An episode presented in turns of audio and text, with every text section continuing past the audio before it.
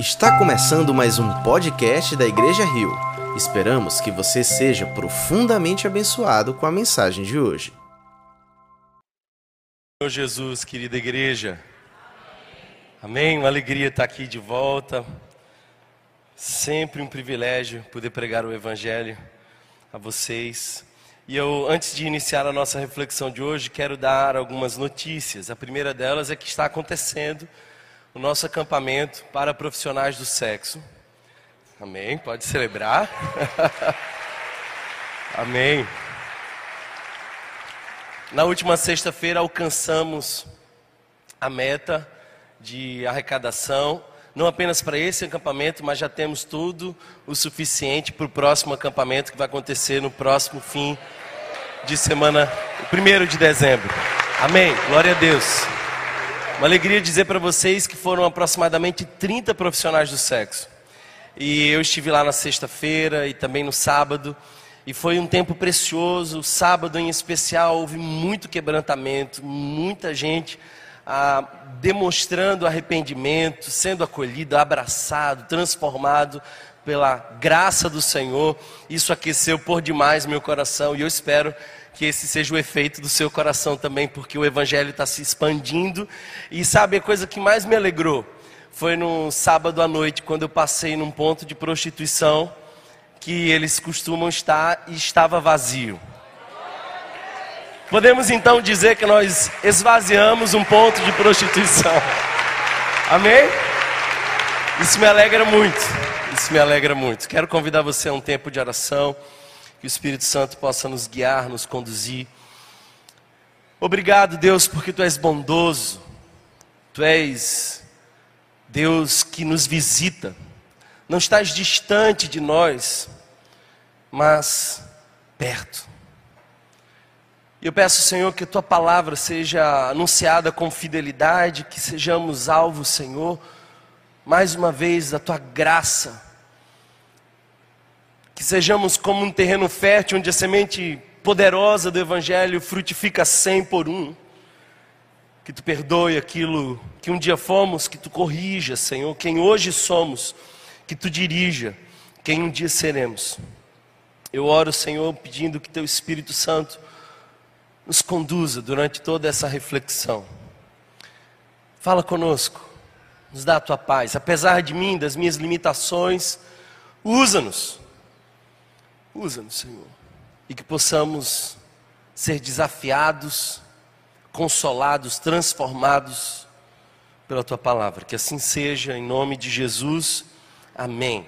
Amém. Quero compartilhar uma passagem das Escrituras, e dessa vez nós vamos ao Antigo Testamento. E é até uma injustiça chamá-lo de antigo, porque ele se aplica perfeitamente aos dias de hoje e especialmente o livro de Eclesiastes, capítulo 3, que será alvo de nossa passagem hoje. Eclesiastes, capítulo de número 3. Abra ou ligue a sua Bíblia em Eclesiastes, capítulo de número 3.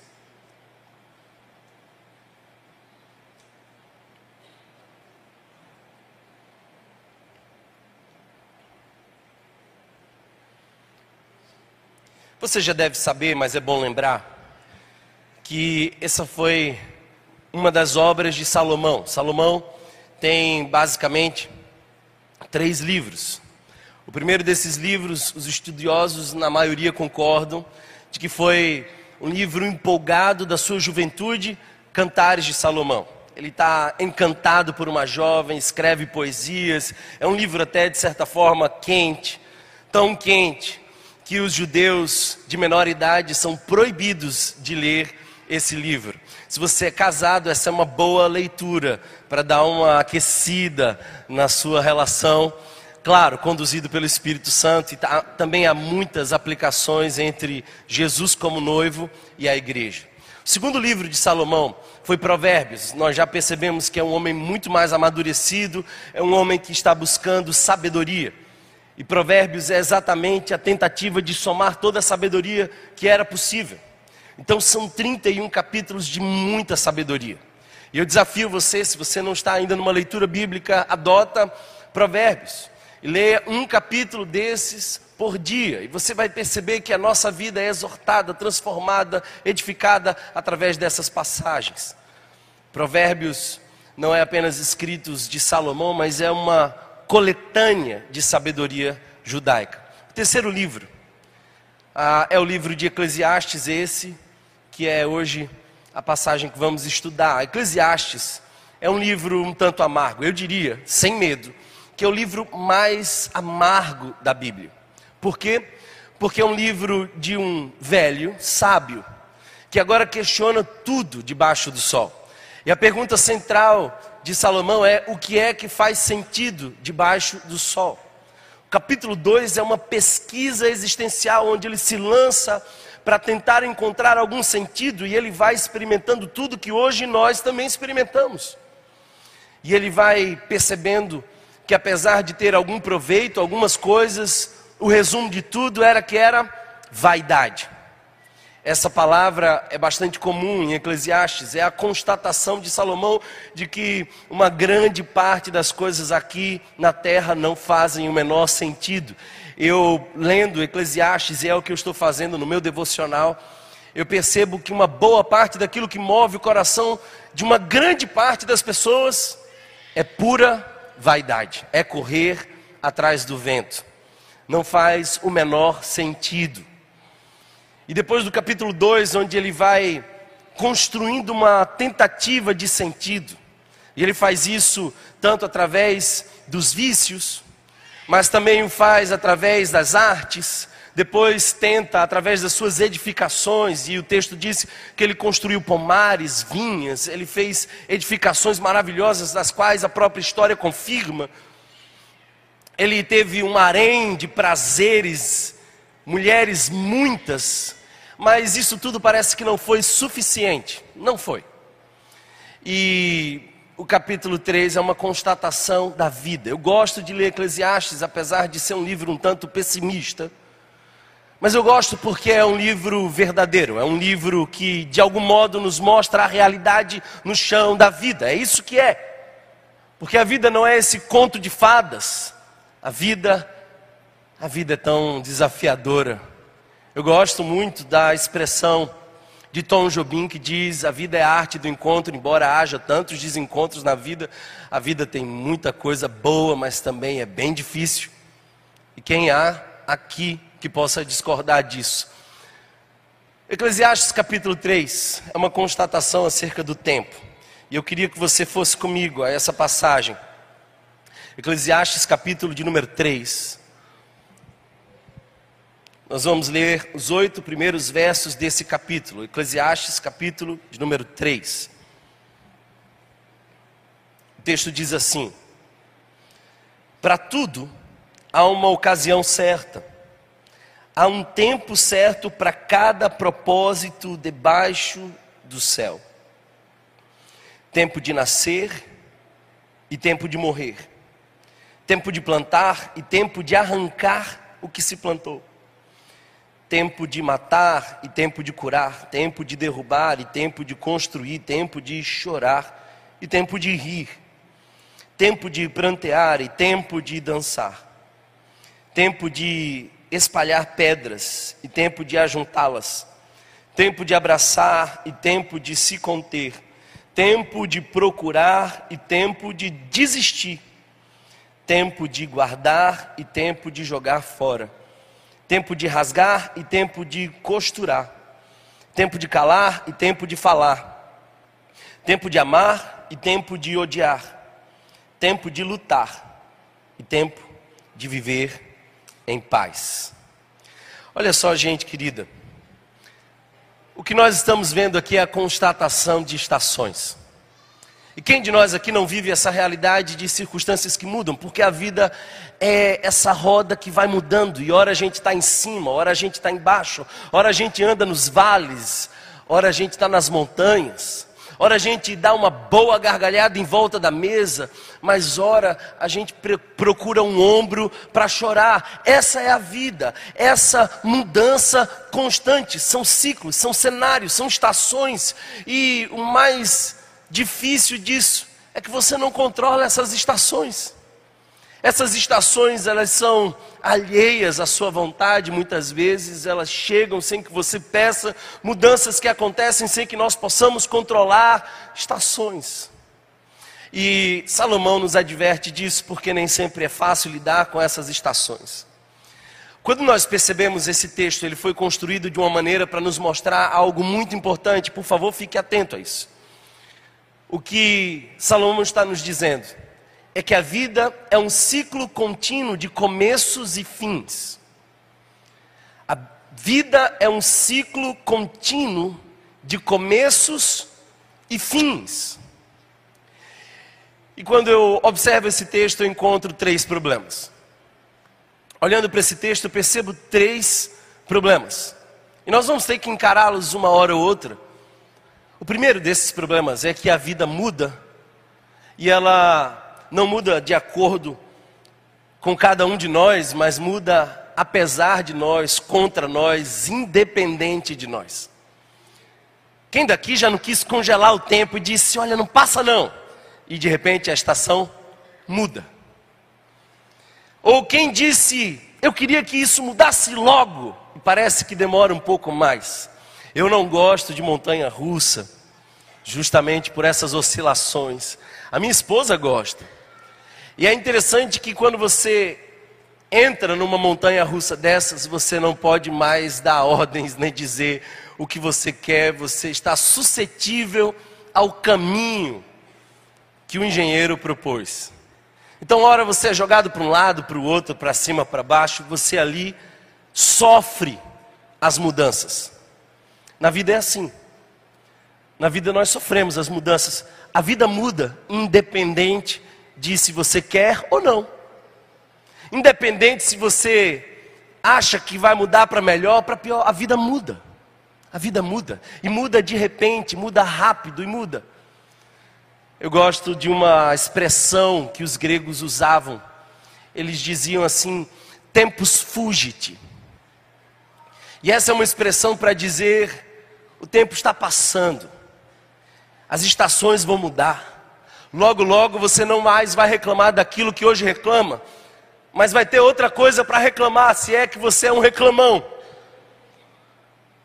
Talvez você reclamou por muito tempo dizendo: Eu não gosto de andar de ônibus, eu não quero mais andar de ônibus. Aí Deus te deu um carro, e agora o problema é o preço da gasolina. Mas você sempre vai ter algo para reclamar.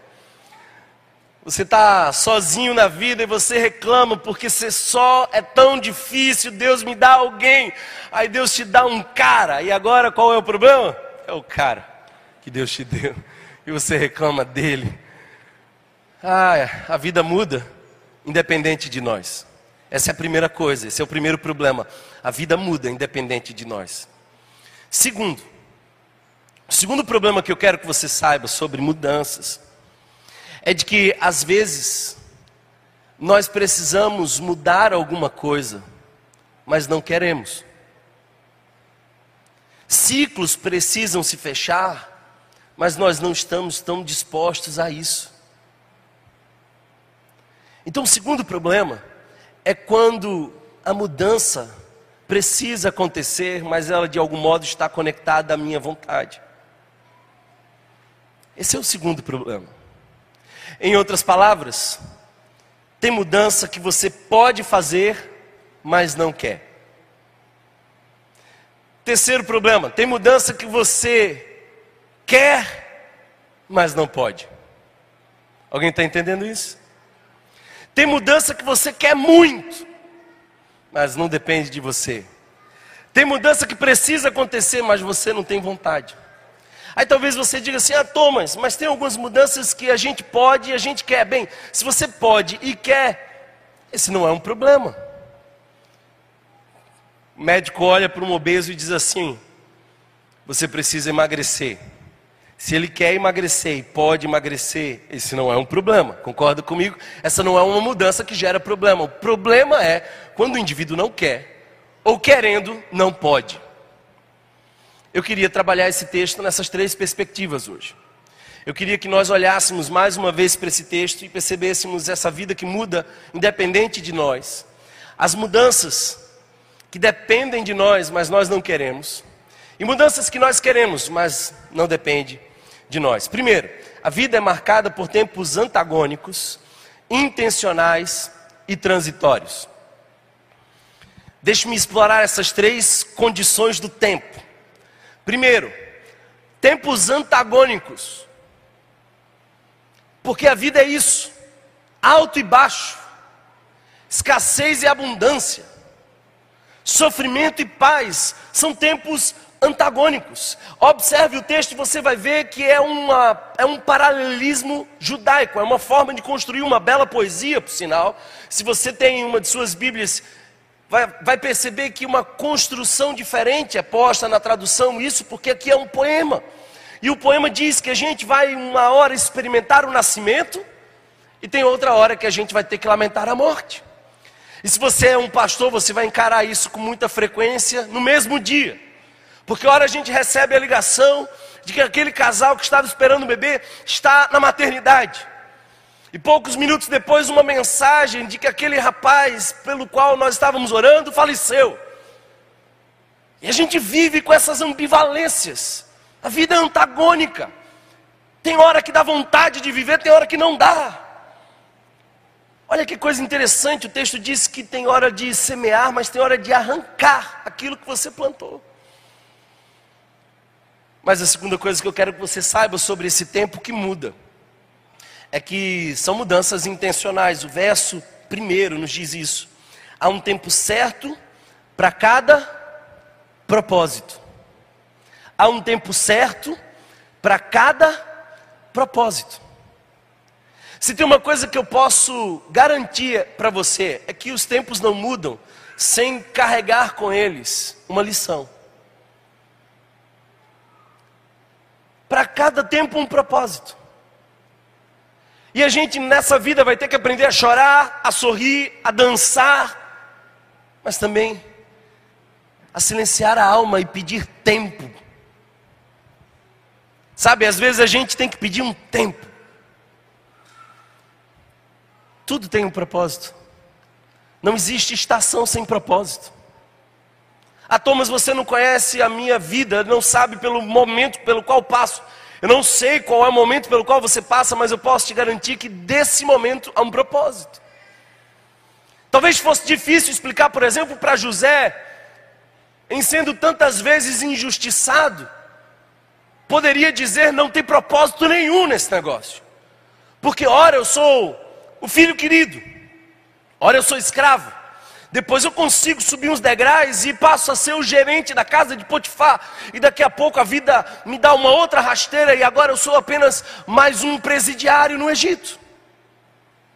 Mas a vida tem diferentes estações e cada estação tem um propósito.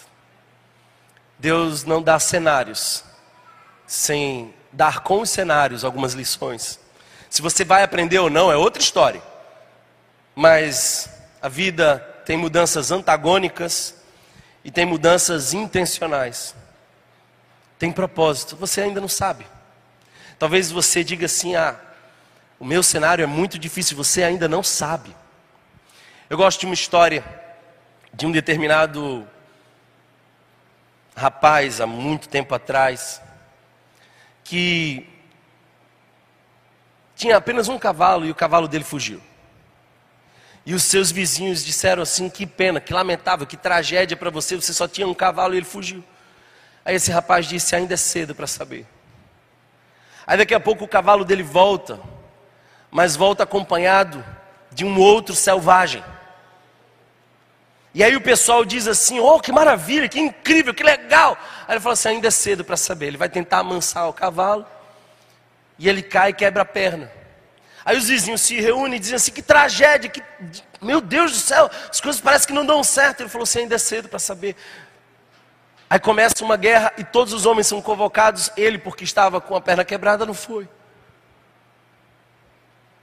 Cada estação tem um propósito, mais que isso, toda estação é transitória. Isso me consola, especialmente se você está dentro do poço, andando no vale sofrendo. Essa é uma coisa que consola você. Ninguém sofre para sempre. Toda dor é por enquanto, todo sofrimento é transitório, vai passar. Vai passar. Essa é uma expressão importante que você precisa ter com você: vai passar, tudo vai passar. Eu lembro da história de um rei que, recebendo sua coroa, mandou escrever na coroa, pelo lado de dentro, essa expressão: vai passar, porque tudo passa. Tudo passa. Eu lembro de uma canção que eu aprendi na infância, que era uma comparação das três coroas e três reis. Lembra disso? Os mais antigos pentecostais vão lembrar. A primeira coroa era a coroa de um atleta. Mas esse atleta envelheceu. Passou. A segunda coroa era a coroa de um rei. Mas aquele rei adoeceu e morreu e passou. Mas a canção terminava de maneira linda dizendo a terceira coroa. E quem tinha essa coroa era a coroa de espinho, coroando a cabeça do único rei que jamais vai passar. A coroa de espinho passou, mas o rei continua sendo rei para sempre. Toda estação é por enquanto, ninguém vive no inverno a vida inteira. Mas a segunda coisa que eu quero falar para vocês é de que algumas mudanças precisam acontecer e infelizmente nós não deixamos. Não devemos resistir às mudanças. Muitas vezes as pessoas não conseguem lidar com o fim das coisas, com o final da, da, das, das histórias. Eu estava pensando comigo, é muito mais fácil a gente comprar algo para colocar no nosso guarda-roupa do que tirar algo para colocar no guarda-roupa de alguém, sim ou não? Não sei se você é diferente, mas é muito mais fácil você adquirir do que dar um fim. Esses são os cenários da vida. Eu já vi muitos namoros com idas e vindas, relações adoecidas, que precisavam de um final, mas as pessoas às vezes parecem que não conseguem colocar um fim nas coisas. É bem verdade que algumas relações precisam e foram feitas para durar em todas as estações. Por exemplo, o casamento. O casamento foi feito para durar em todas as estações. E lamentavelmente, nós criamos algumas estações quase que insustentáveis para o casamento. Mas algumas relações precisam chegar ao fim. Eu lembro de uma namorada que eu tive na minha adolescência. E eu gostava muito dela. Mas o meu gostar me cegava por fato de que nós não estávamos andando na mesma direção. E eu lembro que uma vez eu estava orando, pedindo que o Senhor me desse direção. E eu tive um sonho. E nesse sonho o Senhor disse: ponha um ponto final. E eu obedeci ao Senhor contra a minha vontade. E eu olho para trás hoje e percebo que os cenários seriam muito mais difíceis e bem menos produtivos se eu não tivesse encarado o final daquilo que o Senhor me mandou encerrar. Nós temos dificuldades com pôr um ponto final em algumas coisas. Sabe, alguns vínculos parece que fizeram sentido lá atrás, em outros cenários, mas nesses cenários não fazem mais. Em algumas estações nós precisamos de outros vínculos. Alguns finais são necessários para abrir espaço para o novo. Talvez Deus te trouxe aqui para te dizer isso. Abre espaço para o novo. E esse é o fluxo natural da vida. Meu filho está naquela fase de cair os dentes e nascer os dentes. Então, uns caem, outros nascem. E a gente fica acompanhando essa mudança na boca dele. A gente arranca um, nasce outro. E quem de nós aqui não passou por isso? E há um sério problema se o teu dente, que é transitório, não der espaço para o que vem. Você pode inclusive ter uma má formação daquilo. às vezes nós precisamos abrir espaço para o novo. Nós estamos agarrados ao velho e não damos espaço para o novo. Mudanças precisam acontecer, mas nós não queremos que elas aconteçam. A gente fica apegado a cenários do passado, porque no fundo eles nos dão segurança. É isso que nos mantém muitas vezes. Olha só o que o texto nos diz: é tempo de arrancar o que plantou. Às vezes é a contramão do investimento. Olha o que o texto diz: há tempo de se conter, há tempo de abraçar, mas há tempo de se conter. Então Salomão está dizendo que nem todo tempo é tempo de abraço. E que às vezes a melhor coisa que a gente pode fazer é respeitar o ciclo da estação e não abraçar, porque nem toda relação se sustenta pelo amor. Nem toda relação deve ser regada pelo abraço, porque nem toda relação tem o fundamento do amor. Então existem vínculos que a gente precisa de fato encerrar. Por que, que a gente tem tanta dificuldade em fechar vínculos? Essa semana eu conversava com uma pessoa e ela estava dizendo que já estava há muitos anos numa mesma igreja, mas há muitos anos ela não notava crescimento, ela não era desafiada não havia algo da parte de Deus específico para o coração dela, que ela não sentia que crescia. E eu perguntei por que você está há tanto tempo nesse mesmo ambiente, se você sente que esse ambiente já não, há, não mais contribui com você. E aí vem a resposta tão comum: medo. Medo do que, Thomas? Eu diria pelo menos quatro medos. O primeiro medo é que nós tememos a dor que isso pode causar em alguém, quando a gente desfaz um vínculo, ou a gente encerra um ciclo. Isso gera, muitas vezes, uma dor em alguém. E nós tentamos segurar ao máximo isso. Mas alguns vínculos precisam ser encerrados para que o novo tenha espaço. Que medo nós temos? O segundo medo que nós temos é o medo da falta. O medo da falta. Às vezes a gente precisa fechar um ciclo, mas a gente fica pensando, mas se um dia eu precisar. Uma das coisas mais interessantes é quando a gente atende alguém que tem uma personalidade acumuladora. Você conhece alguém assim? Eu até diria que muitos de nós somos assim, mais discretamente, mas somos assim. A minha mulher, ela tem uma facilidade em se desprender das minhas coisas. Facilmente ela se desprende, desapega do que é meu. Engraçado, às vezes eu pergunto assim: cadê aquele negócio? Se eu dei. Ah, que legal. Maravilha, é sempre uma surpresa. Eu sou generoso involuntariamente. Você vê como é que acontecem essas coisas. Seu casamento também tem disso, não? Mas ela, de fato, em alguns momentos tem razão. Porque, às vezes, a gente se apega ao passado. Às vezes a gente se agarra a algumas coisas e a gente fica pensando, mas e se um dia eu precisar disso aqui? Esse é de fato o argumento de toda pessoa acumuladora. Ela acha que um dia pode precisar. Você já fez alguma obra na sua casa? Já fez alguma obra? Eu já fiz. É impressionante.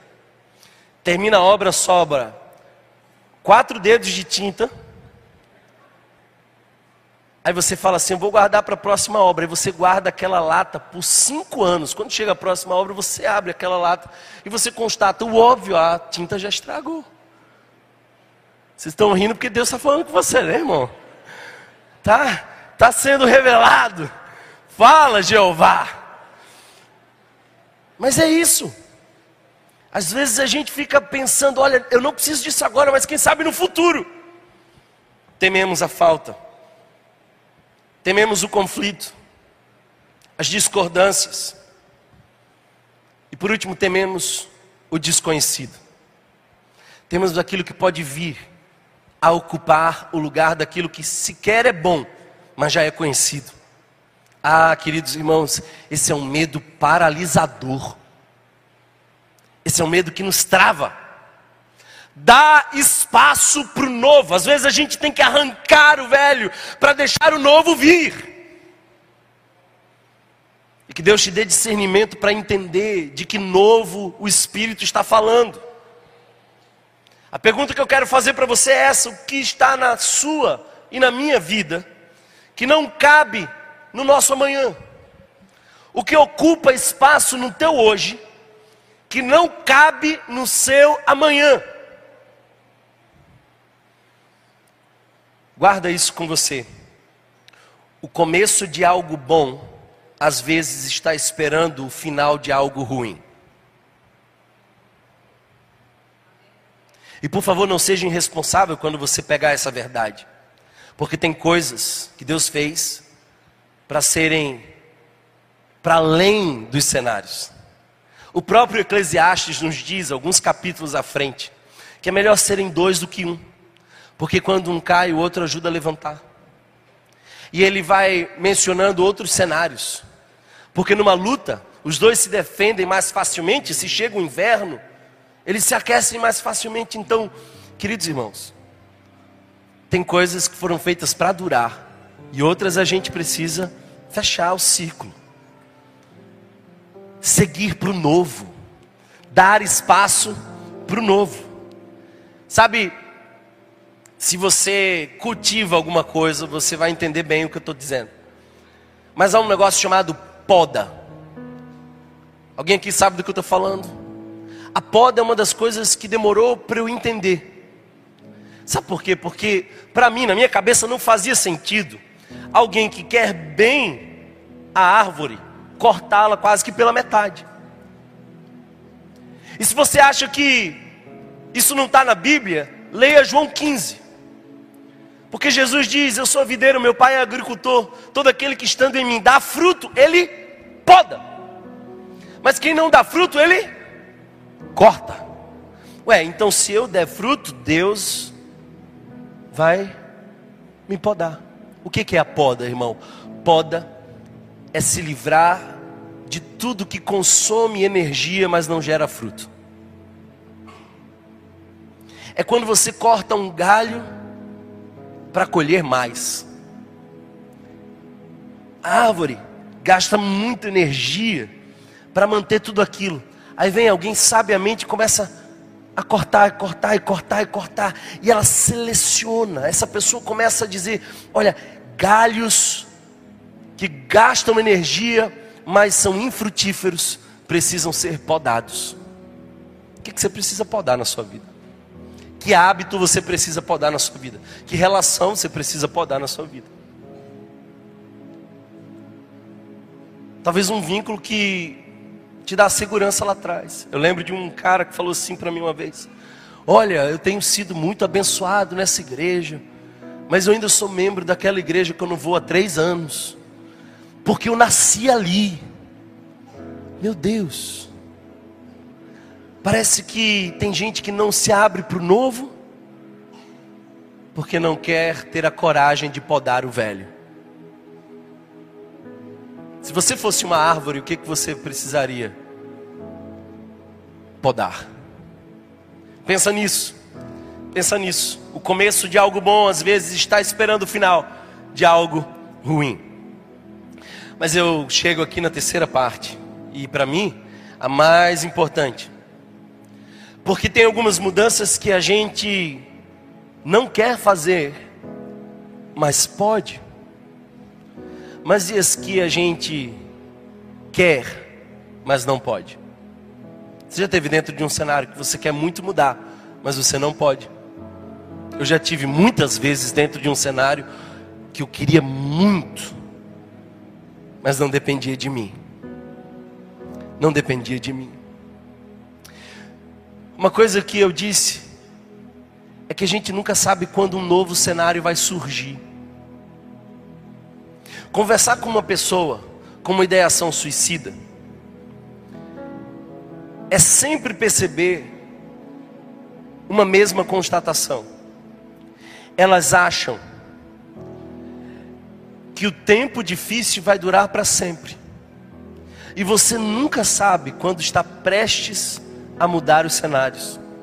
Então, às vezes, essas pessoas sofrem o inverno e desconhecem que o verão vem logo ali. Lamentam, choram a noite escura, como se ela fosse eterna, e desconhecem o fato de que o sol já está vindo para trazer uma manhã de esperança. Eu não sei se há alguém aqui que tem cogitado isso, mas eu quero te dizer em nome de Jesus que os cenários vão mudar. Ah, Thomas, mas eu não consigo mudar os cenários. Bate um desespero quando você quer mudar alguma coisa e não consegue. Mas aqui vem a palavra de consolo. Deus é aquele que muda aquilo que a gente não pode mudar, quando Ele quer. Deus é aquele que muda o que a gente não pode mudar, embora a gente quer. Mas isso tudo depende do querer dele. Deus sabe quando. Deus sabe quando. Eu sei que algumas pessoas têm perguntado aqui: quando? Deus sabe quando nada está correndo caoticamente, Deus sabe quando. Cada estação tem um propósito e Deus sabe quando. Alguns passam tanto tempo numa mesma estação que acham que aquele é o seu normal, mas não, Deus sabe quando. Uma das coisas que me vem à mente quando eu penso em mudanças repentinas provocadas por Deus é o povo de Israel na Babilônia 70 anos. Se você ler os salmos, alguns deles vão traduzir a angústia de, do que é viver na Babilônia. Um desses salmos diz: Nós nos assentávamos na beira do rio e chorávamos. Sabe quando você toma um banho para que a água se misture com as lágrimas? Eu sei que tem gente que já viveu essa experiência de chorar no banho. Os salmistas diziam assim: Nós nos assentávamos na beira do rio e chorávamos, penduramos as nossas harpas a gente guardou os instrumentos musicais, não tinha canção, mas o povo da Babilônia insistia, e eles diziam: Eu sei que vocês gostam de cantar, cantem uma canção. E eles diziam: Como a gente vai cantar em terra estranha, que a minha língua se apegue ao céu da boca. Se eu cantar longe de você, Jerusalém, Jerusalém, cidade da paz, esse cenário que o povo não pode mudar. E eu sei que você já esteve dentro de um desses cenários que você não pode mudar.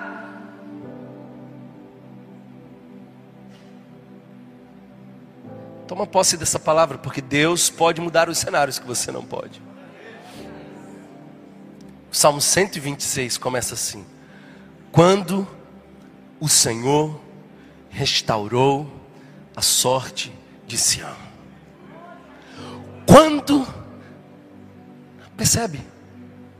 A gente não vive com um si, a gente espera um quando. É para nós uma convicção, a gente sabe que uma hora Deus se levanta do trono e muda os cenários. Quando o Senhor restaurou a sorte de Sião, ficamos como os que sonham. Então a nossa boca se encheu de riso e a nossa língua de júbilo. E entre as nações se dizia: grandes coisas fez o Senhor por eles. De fato, grandes coisas fez o Senhor por nós. Por isso estamos alegres. Aí eles agora chegam em Jerusalém, a segunda parte do salmo. Eles aprenderam que Deus muda de uma hora para outra. Sabe por quê? Porque a Babilônia chega, invade Jerusalém, leva todo mundo embora. Aquele sonho da terra da paz se desfaz por 70 anos. Mas nesse período, Deus levanta a Pérsia. E o rei da Pérsia consegue invadir a Babilônia e toma o poder. E o rei da Pérsia agora solta o povo do dia para a noite, sem nenhum esforço. Os cenários mudam quando Deus quer mudá-los. Deus muda quando quer o que você quer, mas não pode mudar. Aí eles chegam agora em Jerusalém e eles olham aquela cidade destruída, os muros derrubados, não tem mais nada. Eles dizem assim: restaura, Senhor, como as torrentes do Negueb. Você sabe o que é isso? Eram rios que num determinado momento passavam no deserto do Negueb. que uma boa parte do tempo é só um deserto rochoso, mas quando as chuvas torrenciais vêm, especialmente quando elas se derramam sobre as montanhas, elas provocam rios caudalosos, e quando aquelas torrentes passam no Negueb, de um dia para o outro, o que era deserto vira jardim. De tal modo que se você for lá conosco no ano que vem, você vai ver uma placa dizendo: cuidado, inundações no meio do deserto, inundações acontecem quando Deus quer. Eu não sei que mudança você precisa, mas não consegue. Mas eu quero te dizer que Deus pode mudar os cenários. E talvez você está bem naquele cenário de chorar, mas está vindo o cenário de sorrir. Talvez você está bem naquele cenário da luta, mas logo ali, quando Deus se levantar do trono, o cenário será um cenário de vitória. Deus muda, Deus faz. Tem um dia que ele levanta do trono e diz: Chega, eu bastante. Deus sabe quando. Deus sabe quando. Às vezes a gente tem um sentimento de incerteza quanto ao futuro. É ou não é? Como é que vai ser o amanhã? Meu Deus. O que me consola é saber que, embora eu não saiba, eu sei quem sabe. Eu sei quem sabe. É lindo, por exemplo, enxergar isso claramente em Apocalipse, Apocalipse, porque Jesus está falando para a igreja de Esmirna, no capítulo de número 2, no verso 10, ele diz: Olha, vocês vão passar por uma tribulação. Mas não se preocupem, essa tribulação vai durar dez dias.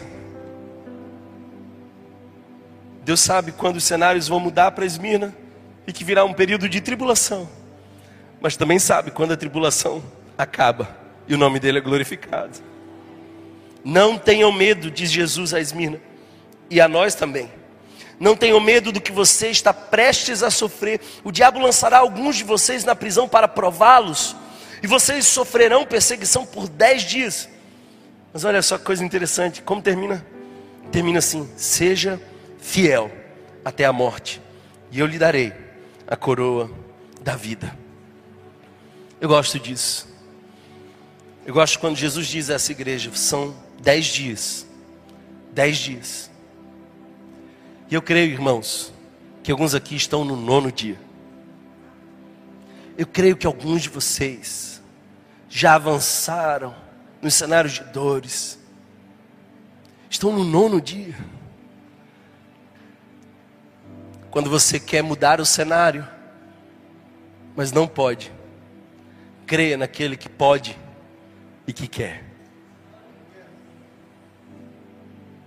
Deus pode mudar a sua história, os cenários podem mudar.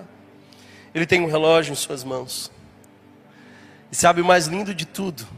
é perceber que Jesus veio na plenitude dos tempos. O maior dos exemplos de mudança de cenário.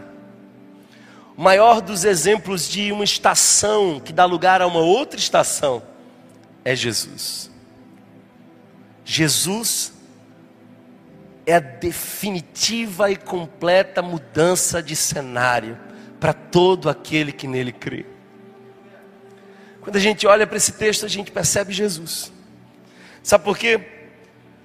Porque Jesus passou pelo tempo de nascer, verso 2, mas também encarou o tempo de morrer. Teve o tempo de plantar, mas também teve tempo de colher. Ele esteve entre nós. Mas agora ele tem uma igreja que cresce, que é pujante, que está cheia do Espírito. Ele é a plenitude dos tempos. Nele os cenários mudaram radicalmente e Jesus deu espaço para o novo. Você e eu podemos esperar, experimentar algo novo porque Jesus abriu o caminho para o novo. Por isso a gente pode cantar: Eu quero viver algo novo, porque em Jesus isso é possível. É possível. A pergunta que eu quero fazer para você é simples. Primeiro, quais são os cenários que você resistiu a mudar, mas que precisam ser mudados? Porque uma estação boa depende, muitas vezes, do fim de uma estação ruim. Segundo, quais são os cenários que você não consegue mudar, mas sabe que Deus pode? E que Deus faz infinitamente mais do que pedimos ou pensamos. E que Ele é esse, o Senhor do tempo. Ele é aquele que tem um controle de todas as coisas. Ele é aquele que sabe o que anda em nosso coração, o que passa em nossa mente. Ele nos conhece muito bem. Eu tenho uma palavra profética para o seu coração. Deus pode mudar os seus cenários. E de certa forma já o fez em Cristo Jesus. Você pode ter uma nova vida em Cristo. Você pode se entregar a Cristo.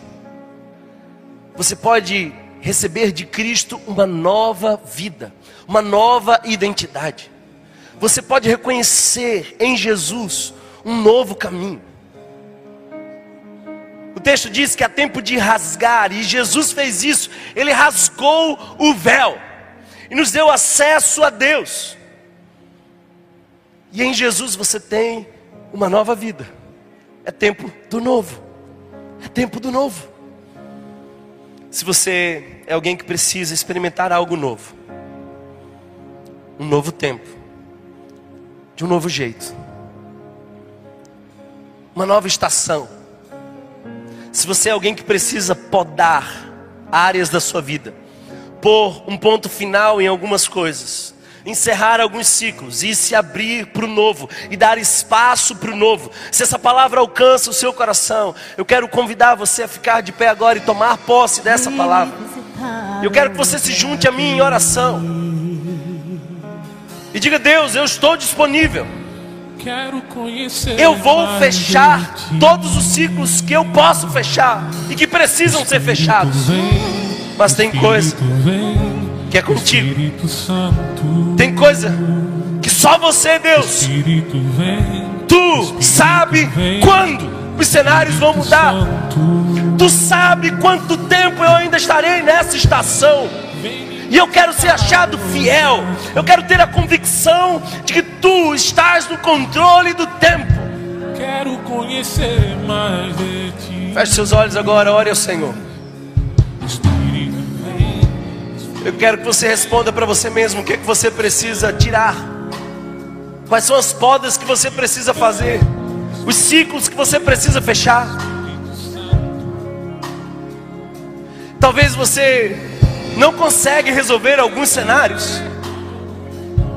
Talvez algumas estações são dolorosas e lhe parecem longas. Mas eu quero que você confie hoje naquele que muda o cenário naquele que pode fazer infinitamente mais, naquele que transforma, naquele que nos tira da morte para a vida. Você precisa de Jesus. Verso 11 desse texto diz: Ele faz tudo apropriado ao seu tempo. Ele faz tudo apropriado ao seu tempo. Aguarda mais um pouco de tempo, e o que há de vir virá e não tardará. O choro pode durar uma noite, mas a alegria vem pela manhã.